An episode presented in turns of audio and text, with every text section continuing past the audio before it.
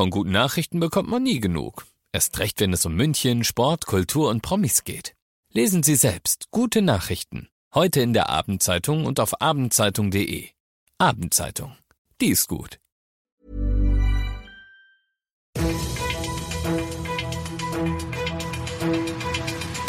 95 5 Charivari, das München Briefing, Münchens erster Nachrichtenpodcast. Mit Christoph Kreis und diesen Themen. In Unterföhring liegt eine unbekannte Tote in der Isar und der Münchner Inzidenzwert liegt wieder unter 50, was das jetzt für uns bedeutet. Herzlich willkommen zu dieser neuen Ausgabe. Dieser Nachrichtenpodcast informiert euch täglich über alles, was ihr aus München wissen müsst. Jeden Tag kriegt ihr zum Feierabend in fünf Minuten von mir alles Wichtige aus unserer Stadt, jederzeit als Podcast und jetzt um 17 und 18 Uhr im Radio. Wir Münchner lieben ja unsere Isar und besonders die Spaziergänge dort. Im Normalfall zumindest. Denn bei einer solchen Entdeckung würde es wohl jedem von uns den Magen umdrehen. Eine Münchnerin hat im Isarkanal in Unterföhring eine Frau entdeckt. Sie reagiert genau richtig und alarmiert die Feuerwehr. Die rückt zusammen mit der Polizei und einem Rettungshubschrauber an, kann die Dame aber nur noch tot bergen. Jetzt wird natürlich ermittelt, wie das passieren konnte und zwar vom Kommissariat 14. Das ist zuständig für unbekannte Tote, denn wer die Verstorbene ist, ist völlig unklar. Eure Hilfe ist also gefragt, ihr findet Bilder, die uns die Polizei zur Verfügung gestellt hat und alle weiteren Infos zu dem Fall auf charivari.de in Anführungszeichen nur noch 45,12. Gerade heute, wo die schärferen Corona-Maßnahmen in München gerade erst in Kraft getreten sind, Maskenpflicht in der Fußgängerzone in der Altstadt, strengere Kontaktbeschränkungen und schärfere Regeln für Privatveranstaltungen, fallen wir also wieder unter die so oft zitierte Grenze von 50.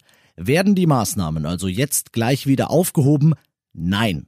Die entsprechende Allgemeinverfügung, die bleibt eine Woche gültig, damit wir eben nicht wieder über 50 klettern, sondern im Optimalfall noch weiter runterkommen als Stand heute. Und nächste Woche dann, sagt Oberbürgermeister Reiter, hofft er diese Verfügung in dieser Form nicht nochmal erlassen zu müssen.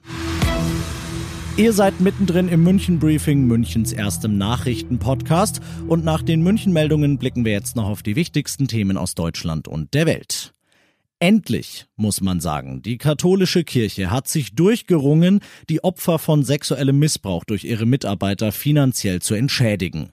Mit bis zu 50.000 Euro, allerdings je nach Fall und erst nach langwierigen Genehmigungsverfahren, Charivari-Reporter Carsten Heide. Es ist fraglich, ob die Opfer über dieses Angebot zufrieden sein werden. Für angemessen hält die Opferinitiative Eckiger Tisch Zahlungen in sechsstelliger Höhe, zumal viele Betroffene berufsunfähig seien, sagt deren Vorsitzender Matthias Katsch.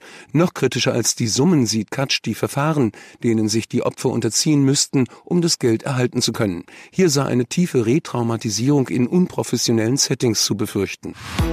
Ein klares demokratisches Bekenntnis hätte anders ausgesehen.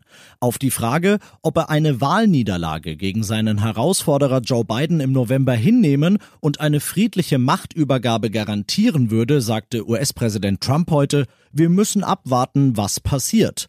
Charivari-Korrespondentin Tina Eck in Washington, Meint Trump das ernst und hat er denn Möglichkeiten, die Machtübergabe im Zweifelsfall zu verhindern? Nun, den Grundstein hat er ja schon gelegt, indem er immer wieder vom Wahlbetrug spricht angesichts der voraussichtlich vielen Briefwahlstimmen. Nun schlägt er vor, die Briefwahl einfach abzuschaffen. Dann gäbe es keine Machtübernahme, sondern nur eine Fortsetzung seiner Regierung. Trump sagt, er kann die Wahl nur verlieren, wenn sie manipuliert ist. Und er könnte eine Niederlage schlichtweg nicht akzeptieren, die Rechtmäßigkeit der Abstimmung in Frage stellen.